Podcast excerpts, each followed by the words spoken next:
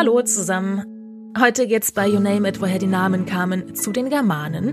Es geht um die schnellste Frau Deutschlands und um einige Waldbrandgebiete. Und da geht's um Brandenburg. Herzlich willkommen, sagen Jürgen. Hallo Jürgen. Hallo Eva. Und ich, genau, Eva Engert. Wenn wir versuchen, die Bedeutung von Namen rauszufinden, dann landen wir ja oft bei den Germanen. Das ist uns immer wieder passiert in den vergangenen Folgen.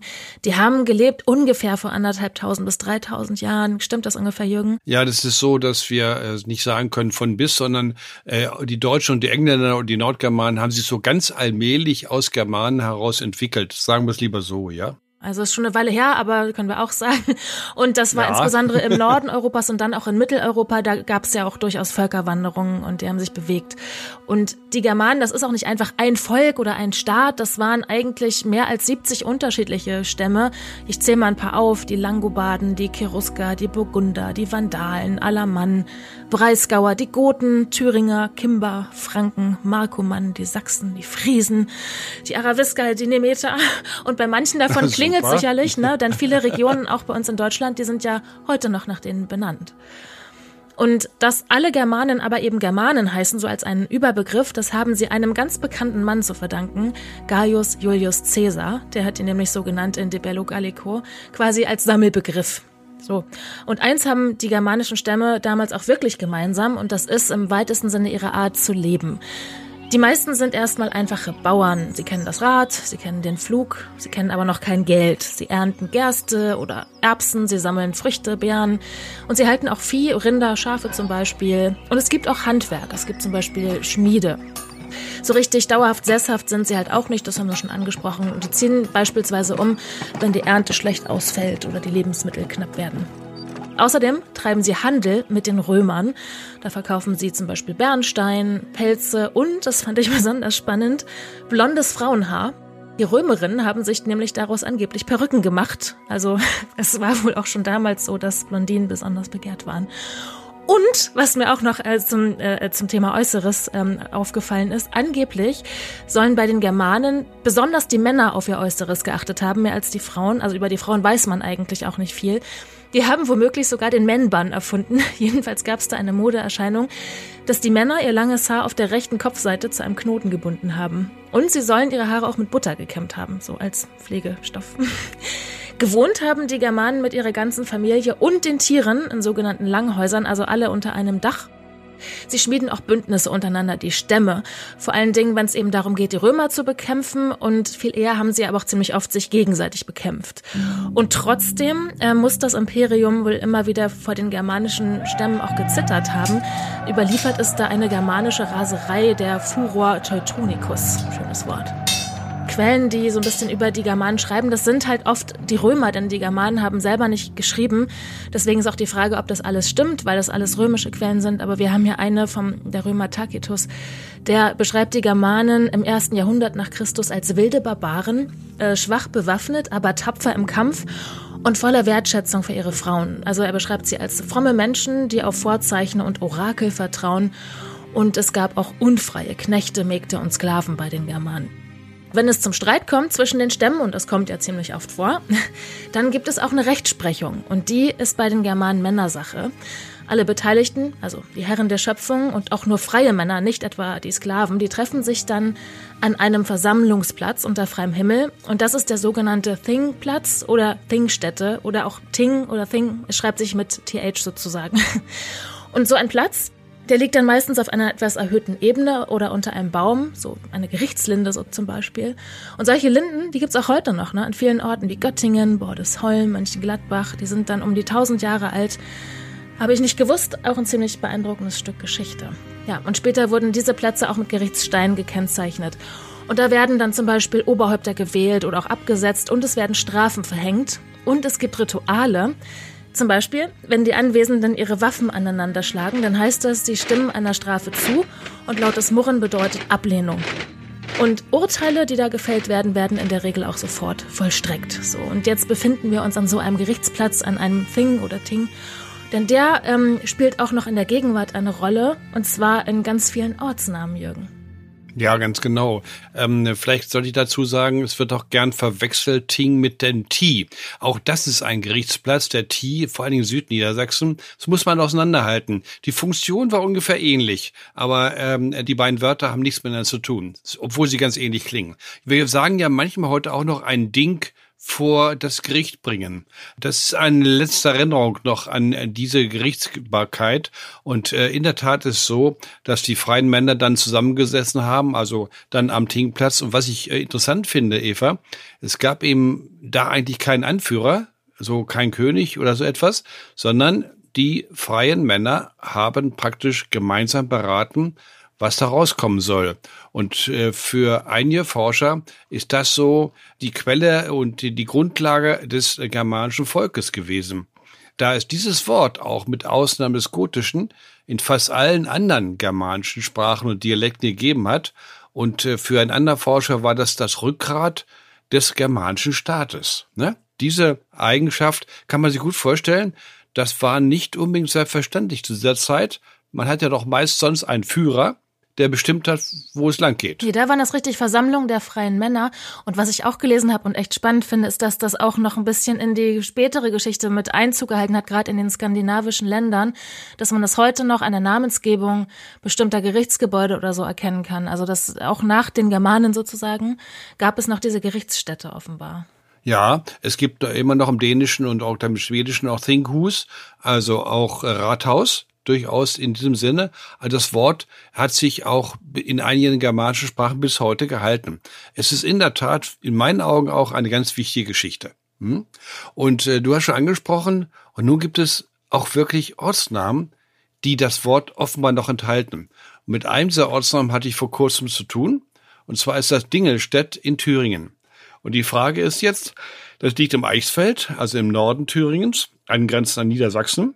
Und die Frage war jetzt, ist, äh, steckt in diesem Dingelstedt, steckt da das Ding drin, dieser Gerichtsbarkeit, die Städte, oder ist es ein alter Vorname? Die äh, äh, Forscher sind sich da nicht ganz einig, weil wir äh, eigentlich äh, äh kein ein Dingil, ein Il da drin haben und das passt eigentlich nicht zu dem Tink.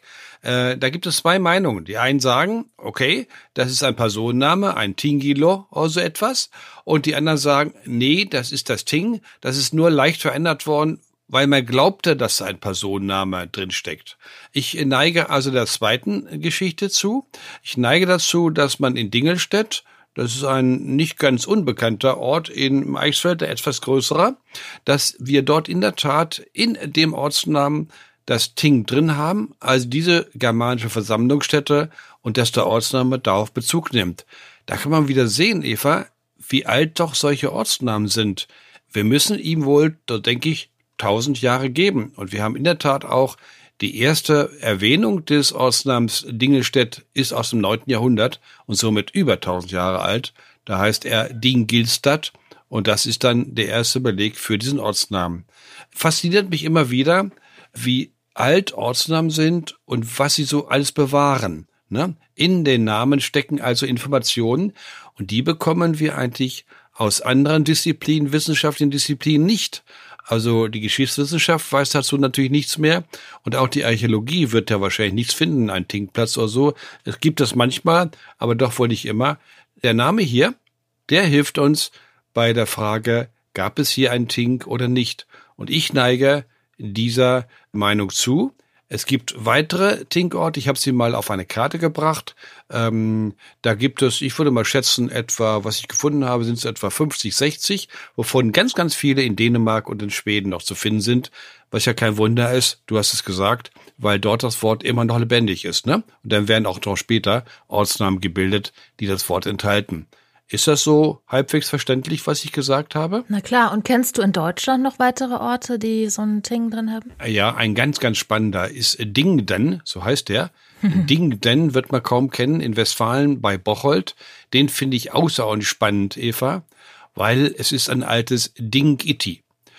Das ist ein überaus äh, interessanter Name, denn das Itti da hinten, ich, wir haben es glaube ich schon mal angesprochen, das ist ein Element, ein altgermanisches Element und das besagt, also Eti ist altgermanisch, wir haben das noch im Hemd, also im Wort Hemd, das D da hinten, ist ein Rest.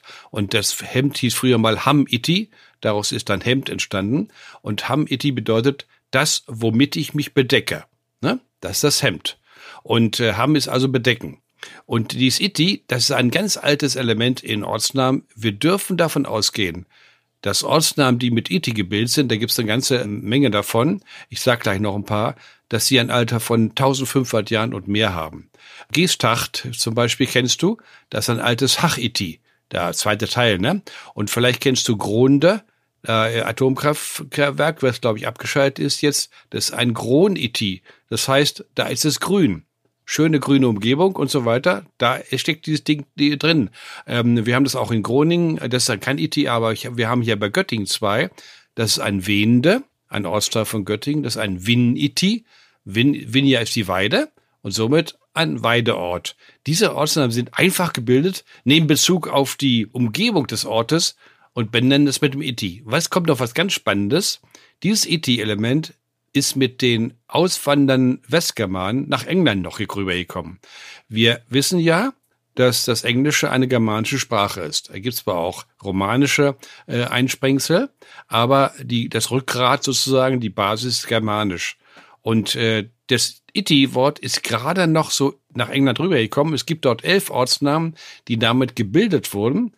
Und dann, Eva, ist das Iti aus der Sprache verschwunden. Somit können wir sagen, dass diese Iti-Namen in England Zeichen sind für die Übersiedlung von westgermanischen Stämmen nach England. Das ist eine ganz spannende Geschichte, äh, weil das Iti gerade es noch geschafft hat, mit der Sprache zusammen nach England zu gehen. Für uns ganz wichtige Sachen.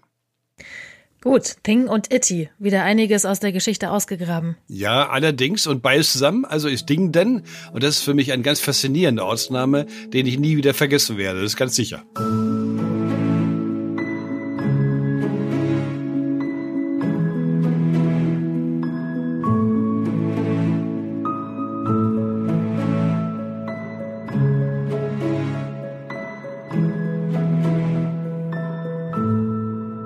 Jetzt kommt hier der sportliche Teil. Es geht um die schnellste Frau Deutschlands. Comeback mit Knalleffekt. Gina Lückenkämper fliegt zum Meistertitel, das hat der Kicker geknüllert. Im 100-Meter-Finale der deutschen Meisterschaften in Berlin hat sie die Schallmauer von 11 Sekunden geknackt. 10,99 Sekunden ist, hat sie, glaube ich, gebraucht für die 100 Meter. Und so klang das. Der Start ist geglückt. Gina Lückenkämper gleich vorne. Klasse Start für ihre Verhältnisse. Bestimmt das Rennen von vorne, zieht davon. Holt jetzt alles raus. Distanziert Hase deutlich und gewinnt in 10,99 Sekunden. Zum ersten Mal nach ihrem EM-Silber 2018 hier in diesem Stadion. Also ein richtig großer Triumph, aber da fällt natürlich, glaube ich, gleich auf, was ist denn das für ein Name? Lückencamper, da müssen wir ja gleich mal drauf schauen.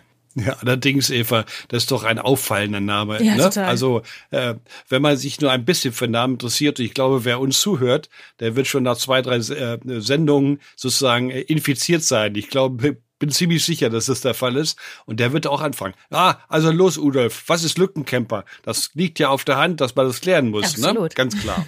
Und wir waren doch eben, glaube ich, äh, in, in, in Westfalen mit Dingenden und wir bleiben in Westfalen. Lückencamper ist eine Ableitung von einem Ortsnamen. Und zwar heißt der Lückenkamp. Und Lückenkamp gibt es als Straßenname in Goldenstedt das ist in Niedersachsen, dann aber auch in Bad Salzdetfurt und auch in Iserlohn. Und dieser Iserlohn-Name, der dürfte die Grundlage sein für Lückencamper. Wie gesagt, die Straße dort heißt, und heißt Lückenkamp und das bezieht sich auf ein, auf ein Flurstück. Kamp ist ja im Westfalen ganz, ganz häufig. Ne? Kamp hast du ganz häufig. Das Kamp bedeutet eigentlich so viel wie Feld, Ackerland, Weide, Wiese, allgemein Flurstück. Also Kamp. Gut. Was ist Lücke? Eigentlich gar nicht so schwer, Eva. Der Durchlass im Feld oder auf der Wiese. Eine Öffnung. Zum Beispiel auch in einem Zaun. Das ist eine Lücke. Wenn du jetzt einen Flurnamen hast, Lückenkamp, dann hast du ein Stück Feld, eine Wiese, die vielleicht mit einem Zaun umgeben war, der aber eine Lücke hat. Also ist das ein Lückenkamp. Und dann haben wir jemanden, der wohnt dort und der ist natürlich der Lückencamper. Ich glaube, so kann man diesen Familiennamen, den ich wunderschön finde, erklären. Und das heißt natürlich nicht, dass man sein Zelt in einem Campingplatz aufschlägt, wo da noch eine kleine Lücke ist und ist dann der Lückencamper. Ah, du möchtest, du, du möchtest, du möchtest beim Camp zum Camping kommen. Ja, dass ja? das nicht also stimmt, war ja klar, aber das ist halt vielleicht die erste Assoziation, die man so hat. Äh, wenn du, äh, du darfst erstens nicht äh, ans Campen denken und zweitens auch nicht an den Campus bei Universitäten. Auch der hat hier nicht direkt etwas damit zu tun. Ne? Das ist eine andere Geschichte. Ja, an einem Thema kommen wir in diesem Sommer ja auch nicht vorbei. Es ist einfach sehr trocken. Wir haben gerade schon im Vorgespräch gesagt, hier in Hamburg regnet es gerade. Da, wo du wohnst, in Niedersachsen, schon lange keinen Regen mehr. Nee, und wir haben jetzt echt immer mehr, gerade so im Osten Mecklenburg-Vorpommern, Brandenburg, immer mehr mit Trockenheit zu tun. Es gibt wirklich viele Regionen mit der höchsten Waldbrandwarnstufe. Und es gab ja auch kürzlich erst ähm, größere Waldbrände, das war in Brandenburg. Zwei richtig große, 200 Hektar große Waldbrände hat es da gegeben in Treuenbrietzen und Belitz. Das war richtig schwer zu löschen sogar noch, weil da noch viel vermint ist in den Wäldern und man da nicht mit schwerem Gerät reinkommt. Und dann wurde der, glaube ich, auch nur gelöscht, weil es dann an einem Morgen mal richtig geschüttet hat. Sonst hätte man da wahrscheinlich noch ewig mit rumzackeriert. Und kaum war das aus, brannte es dann noch mal ein bisschen weiter im Norden Brandenburgs, ähm, in der Nähe von Rheinsberg. Und da war auch mein erster Gedanke, meine Güte, da in der Nähe von Rheinsberg, da wird doch eigentlich auch ein Atomkraftwerk zurückgebaut. Wie gefährlich ist das? Naja, die haben das auch relativ schnell in den Griff bekommen. Aber ein Waldbrand scheint gerade den nächsten zu jagen. Und dann kommt man natürlich auch auf solche Ortschaften. Treuenbrietzen. Was ist denn das? Treuenbrietzen hat das was mit Treue zu tun? Ja, es hat was mit Treue Ach, zu tun. Es fragt sich, ja, Eva, es fragt sich nur, warum treu? Mhm. Ne? Und da habe ich natürlich nachgesehen. Ich wusste es natürlich auch nicht, aber sowas kriegt man ja raus. Schauen wir erstmal auf Briezen. Denn Treue in Briezen ist natürlich ein Zusatz, das Treu. Und Briezen das ist ein Name, wir sind hier im ehemals von Slawen besiedelten Gebiet. Das ist ein slawischer Name, der zu einem wunderschönen Baum gehört. Jedenfalls finde ich diesen Baum sehr schön. Ich hoffe, es geht dir ähnlich. Die Birke. Ist ja ein heller, freundlicher Baum, aber ich weiß, unser Nachbar fand den gar nicht so gut. Da stand ein Baum und die Wurzeln, die gehen so gern in, in die Drainage rein, nicht? Und pflanzen sich dort fort. Und dann hast du ein echtes Problem, ne? Ja, wenn ja? deine Rohre dann und, kaputt gehen, ist natürlich. Ja, ja, genau, ne? Mhm. Ja, ja, ja, richtig. Und das fand er nicht so lustig. Also hat den äh, Baum dann auch irgendwann auch gefällt. Aber sonst ist ja vom Äußeren ist die Birke ja ein wunderschöner Baum. Sehr freundlich. Also die Birke Bersa oder Brzeza, Brzoza im, im Polnischen, Beriosa, Berioska hießen die, die Läden in Russland, als wo man nur mit Devisen einkaufen konnte, ne? Du weißt, ne? Äh, Rubel und dann hatte man, konnte man nur dort mit Dollar oder D-Mark einkaufen. Äh, hab das selbst auch in Moskau ein paar Mal äh, erlebt, wie das so ist. Die Birke steckt also drin, ein Birkenort. Bleibt aber die Frage, warum treu? Und dieser Zusatz tritt zum ersten Mal in einer Urkunde von 1420 auf. Das ist schon ziemlich weit her. 1420, oh, da sind wir ja ziemlich genau 600 Jahre zurück. Und zwar ist das dadurch gekommen, es gab äh, einen, einen gewissen Konflikt. Und zwar tauchte ein äh, jemand auf, der sich als rechtmäßiger Landesherr ausgegeben hat in Brandenburg er hat gesagt, ich bin an sich der richtige Erbe, ja, äh, der Herrschaft. Eigentlich muss ich hier der Chef von Brandenburg sein und nicht der, der drauf sitzt. Und der wurde äh, auch der sogenannte falsche Waldemar genannt. Der falsche Waldemar. Und Treuenbrietzen, jetzt ahnst du, was kommt. Treuenbrietzen war ein wichtiger Grenzpunkt im Süden Brandenburgs gegen Sachsen. Und diese Stadt blieb treu der Mark Brandenburg, also den bisherigen brandenburgischen Herrschern.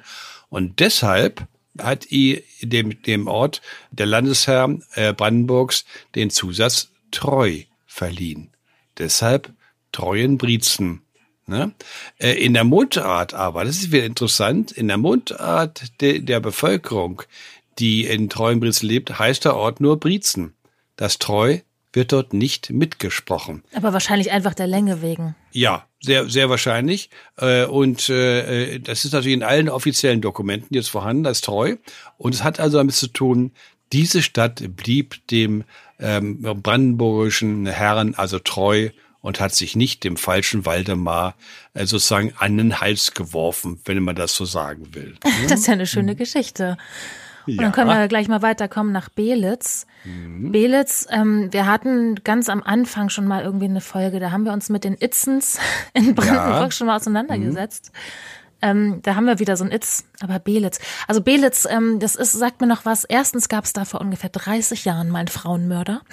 das weiß Aha, ich noch, echt, weil ja? ich in der Gegend gewohnt habe. Also ja. in Potsdam und wie auch immer, wir sind da durch die Gegend manchmal ja, gefahren, mhm. abends im Dunkeln. Und ich weiß noch, dass meine Mutter und ihre beste Freundin damals dann immer gesagt, ah, es ist gruselig, jetzt noch rauszugehen im oh Dunkeln, oh, da könnte der Mörder im Wald lauern. Und das hat mich so beeindruckt als Kind, das weiß ich heute noch.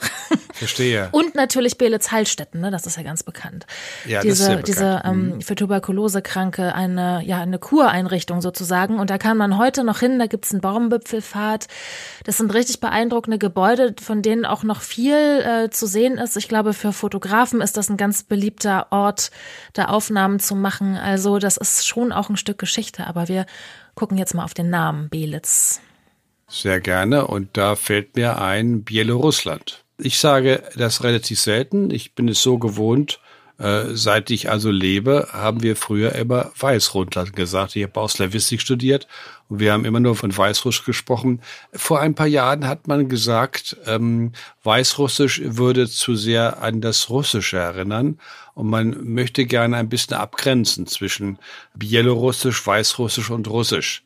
Ob aber die, der Wechsel von Weißrussisch zu Bielorussisch einen äh, anderen, eine andere Wirkung hervorruft äh, im Gegensatz zu Russisch, ist mir eigentlich nicht ganz klar. Also so wie ich das verstehe, wenn man jetzt, wir sagen jetzt Belarus statt Weißrussland und eigentlich muss man auch sagen Belarusisch, das ist Belarus. Und ähm, es ja. ist nicht belarussisch, es sind keine Belarussen, also es sind keine Russen mit Bela davor. Also ich glaube, so wollen die das gerne, wenn ich das richtig verstehe. Ja, äh, richtig. Die Geschichte äh, hat, ist ganz alt, das ist völlig richtig. Und zwar geht es um die Rus. Und die Rus, das ist richtig, das ist aber tausend Jahre her. Ähm, die Rus sind, ist die Gemeinschaft der Ostslawen. Das betrifft jetzt nicht nur die Russen. Das wird natürlich gern durch vermengt, das ist völlig klar. Ähm, äh, also äh, Rus, die Rus, die alte Rus, ist ähm, ein ostslawischer Volksstamm, wozu praktisch Russen, Weißrussen und Ukrainer gehören und darunter auch verstanden werden. Das hängt da auch ein bisschen mit drin, äh, aber wenn wir jetzt eben vom Bielorussisch sprechen, im Grunde haben wir auch schon wieder das Russische drin. Ne? Aber wie dem auch sei. Aber das Weißrussisch oder Bielorussisch, das brauchen wir für Belitz. Denn in beiden Sprachen steckt dasselbe Wort drin und in beiden Namen steckt dasselbe Wort drin, nämlich Biel ist weiß. Weiß, hell, schimmernd oder glänzend. Mhm. Und warum weiß? Ja, das hat zu Ach, tun. Mit dem Sand vielleicht. Äh, nicht mit dem Sand, sondern mit dem Sumpf. Ich sag mal, äh, der Fachausdruck, hast du etwas schon mal von Ledum palustre gehört? Nein. Hm, pass auf, ich erkläre das. Das ist nämlich, das Wort äh, äh, Biel bedeutet weiß oder auch Sumpf. Sumpf oder Niederung, feuchte Wiese und so weiter. Und warum jetzt weiß? liegt daran, dass dieses Wort auch in slawischen Sprachen äh, äh Sumpf bedeutet Sumpf, wo Moos wächst. Und das Entscheidende ist, dass auf diesen sumpfchen feuchten Stellen wächst dieses Ledum palustre, das ist Sumpfporst oder Sumpfgras. Und das blüht vielleicht weiß? Ja, und zwar ah. unheimlich, ich habe hier ein Bild vor mir, muss dir mal angucken. Das sind große, weiße, äh, hell leuchtende ähm, äh, Fruchtstände, kann man so sagen, ne? also Blüten. Blüten sind es nicht direkt, glaube ich. Es ist also so wie Wollgras. Und wenn du das, das wächst auf dem Feuchten. Wenn du jetzt ein Moor hast, ja, dann und es ist bedeckt von Sumpfpost, sieht das aus wie von Schnee bedeckt. Und Schnee ist bekanntlich weiß. Ne? Deshalb also diese weiße Farbe und dieses Wort weiß steckt jetzt auch im Sumpf drin. Äh, Bedes bedeutet nichts anderes als äh, Stelle, Ort am Sumpf, am, an einer feuchten Stelle. Und die Bedeutung von weiß hat zu tun mit diesem Sumpfgras, was auf diesen Sümpfen wächst und sehr häufig zu sehen ist. Dann ist der Ortsname hat eine ähnliche Bedeutung wie Berlin. Das heißt auch nur an der feuchten Stelle. Ja, das heißt an der feuchten Stelle. Wo Aber nicht ohne Weiß halt. Ja, wo, wollte ich gerade sagen, wo ja. nicht das Weiße, Weiße die entscheidende Rolle spielt. Also, ähm, äh, liebe Eva, viele bekannte Orte haben mit dem Sumpf zu tun. Wir wollen mal einen ganz bekannten Ort, das ist Paris, wirst du auch nicht direkt, direkt an Sumpf oder Morast denken, ne? Aber Lutetia parisiorum, so hieß ja die alte Form, Lutetia ist ein keltisches Wort für Sumpf oder Morast. Ne? Also nicht viel besser als Berlin und nochmals ganz deutlich, die Menschen wohnen nicht im Sumpf. Sondern daneben. Sondern allerhöchstens daneben. Ne? genau. So, und dann haben wir noch das dritte im Bunde, Rheinsberg. Also der Rhein fließt ja nun definitiv nicht durch Brandenburg. Was ist langsam, das Eva, langsam. Der Berg am Rhein. Ja, langsam. da gibt es durchaus einen Fluss, der die entscheidende Rolle spielt. Hm? Aber wir als Wessis, ich bin ja auch ein Wessi, war mal. Ich bin äh, ja kein Wessi eigentlich. Ach so, du bist ja kein Wessi. Dann müsstest du eigentlich wissen, Was? dann müsstest du eigentlich wissen, dass bei Rheinsberg der Rhin fließt. Ach so, hm? da hätte ich mal nachgucken können, ne? Ja, oh, oh Gott, ja. Man kann ja den Udolf auch was machen lassen, ne? Oder? Hm? ja. Gut, kommen wir zu Rheinsberg. Wie immer schauen wir uns die alten Belege an. 1291 ein Gerhardus der Rienesberge. Und Rienesberg ist ein Riensberg, ist die alte Form. Das Rhein, ne? Äh, aus Rien kommt erst später. Das ist die hochdeutsche Diphthongierung. Äh, mein Hus wird zu mein Haus, ne? Min Hus. Äh, es wird diphthongiert. Als I wird zu Ei und das U wird zu Au und äh, der Bauer wird zum Bauern und so, ne? Das ist eine ganz äh, bekannte Geschichte, Niederdeutsch, Hochdeutsch. Also, das Ei bei Rhein kommt später. Der Rhin heißt der kleine Fluss und daran liegt diese Stadt, dieser Ort. Der Rhin, ein Nebenfluss Rhein. der Havel. Hm. Oh ja, ja, hast du es jetzt gefunden? Ja, ich hab's, ja? Hm? hab's jetzt gefunden. hast du hast du zwischen, hast zwischendurch nachgesehen, ja? Ja. ja. Hm? Klar. Hm. Aber jetzt kommt natürlich erst die große Frage, ne? Äh, und äh, woher jetzt, natürlich möchte man gewissen, also Udolf, wenn du den Ortsnamen erwähnst, ja, also Ort am, am Rhin, äh, woher kommt denn jetzt der Flussname? Das, man hört ja nicht auf mit den Fragen, ich kenne das, ja. So, und jetzt wird's heikel. Wir haben zwei Möglichkeiten, den Rhin, den Namen zu erklären. Erstens, der Name ist durch Siedler vom Westen her übertragen worden. Das haben wir.